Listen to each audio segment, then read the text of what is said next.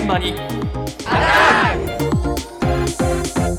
今朝の担当近藤香織さんです。おはようございます。おはいます。あの、海に捨てられたプラスチックゴミが、ええ。波とか紫外線の影響で細かくなっちゃって、あの、5ミリ以下のプラスチックになるマイクロプラスチックと呼ばれるもの、はいはい。これ社会問題としてよくね、耳にすると思うんですけれども、はいそうですね。問題の一つは、そのマイクロプラスチックを海洋生物が食べ物と一緒に自分で食べちゃって、ええ。自分、えっ、と、消化器官とか、そういうところにこう、体に影響を与えてしまう。っていうのが一つ問題。はい。で、もう一つの問題が、そのマイクロプラスチックに含まれる化学物質が与える生物への悪影響と言われています。はい。で、その先月、その化学物質の蓄積についてのある実験結果というものが発表されたんですね。え実験チームの北海道大学北方生物圏フィールド科学センター、厚岸臨海研 長いなおいはい、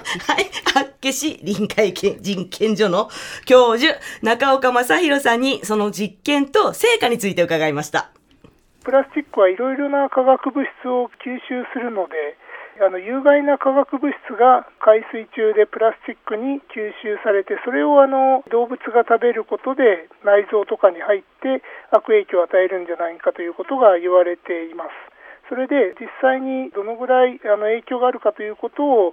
特にですね小さい動物が大きい動物に食べられるっていう食物連鎖ですねそれに注目して室内の実験で解析したところカジカという魚があの餌である、えー網という小さいエビの仲間を食べてプラスチックに入っている有害物質を肝臓とか筋肉に溜めていくっていうことが分かりました。そういうあのルートがあるだろうということは指摘されていたんですが、実際の生物を使って有害な化学物質が海水中のマイクロプラスチックから動物を通じてあのさらに大きい動物に移るということが分かったのは初めてだと思います。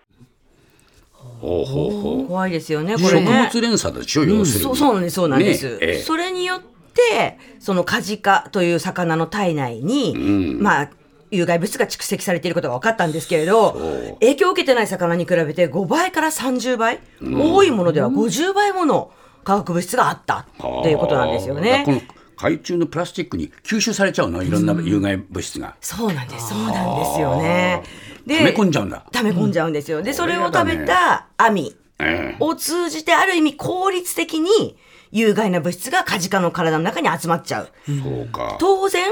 そのカジカなどの魚を食べる動物、人間にも、マイクロプラスチックの有害物質が移るっていうことになりますから。なるよね怖い実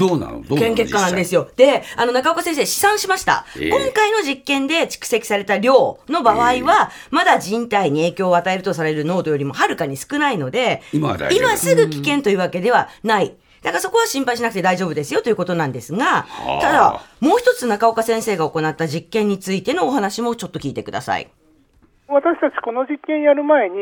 じゃあプラスチック自体がどのぐらい魚に取り込まれるかっていう別の実験やってたんですけれどもそうするとやっぱり魚が取り込むマイクロプラスチックもあの餌を通じて入ってくる方がはるかに多いんですね。ですのであのプラスチックの量が海に増えれば増えるほどどんどんいろんなルートで動物の体内にたまるでまあ、あのプラスチック自体は消化管から外に出ていくと思うんですけど化学物質がトラップされて胃とか腸から体内に入っていくっていうルートがやっぱりあるのでこれはあのプラスチックごみが減らない以上この問題は解決しないだろうなと思います。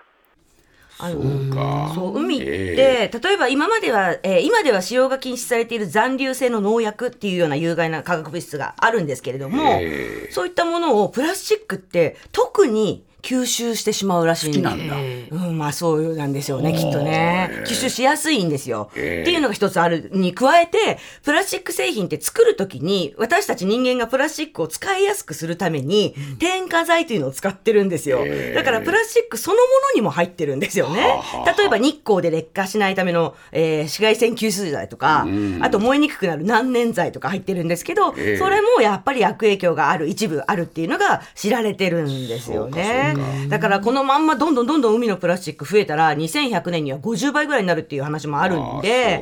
そこが減らないとっていうことになるわけなんですけれど、ええじゃあ実際問題海のプラスチックごみは今どういう状況なのか長崎県五島列島に住んでいて五島アウトドアネットワークという活動をしている門脇じゅあ門原純一さんにお話を伺いました。私の仲間とかは毎週ですね、海ゴミを回収する活動をしています。それでも毎回あの、軽トラックに1杯分ぐらいはですね、必ず溜まってますね。波打ち際の方にですね、大体集中して打ち上げられてるんですよ。なので海そのものの景色っていうのはすごく美しいんですけど、海岸線波打ち際の方に目を向けるとですね、まあ、人工物がいっぱいこう流れ着いてるっていう状況ですね。まず大体あのゴミとして流れてきてるものの、あのもう100%近くがですね、もう人工物なんですよ。で、その人工物も、あの、ほとんどがもうプラスチックです。もう8割ぐらいがもうプラスチックのゴミで、ペットボトルは本当多いですね。なかなかですね、終わりが見えないんで、なので本当にあの、まあ、自分にできること本当一つでいいんで、あの、もう日本中の人たちが本当一つでもやってくれれば1億になっちゃうんで、やれることがですね、あの、ちょっと意識を変えて、なんか取り組んでもらえたらなというふうには思います。そうだよな。一つやるだけで1億だからな。そうね。やっぱり毎週軽トラック一杯分のって恐ろしい量だと思うんですよね。はい。でも門原さん心折れそうって言ってましたけど、とにかくもう一つでいいからっていうことなので、いやね自分のうちでねペットボトル貯めてるじゃないですか、はい。あの資源ゴミで出すんで。たまるよそうなんでねすよ。プラゴミすごいの。すごいよな。あれ見るとね今までこれ全部垂れ流してきたのかなと思うと恐ろしいもんな、あれですよ、中岡先生が言ってましたけど、プラスチックちゃんとリサイクルしてたら、有害物質は染み出ませんから。そうか。そうです。だからどう処理するかっていうのがすごく大事なので、ね、考えないといけませんよ自ね分。たちの身に引きつけて考えましょう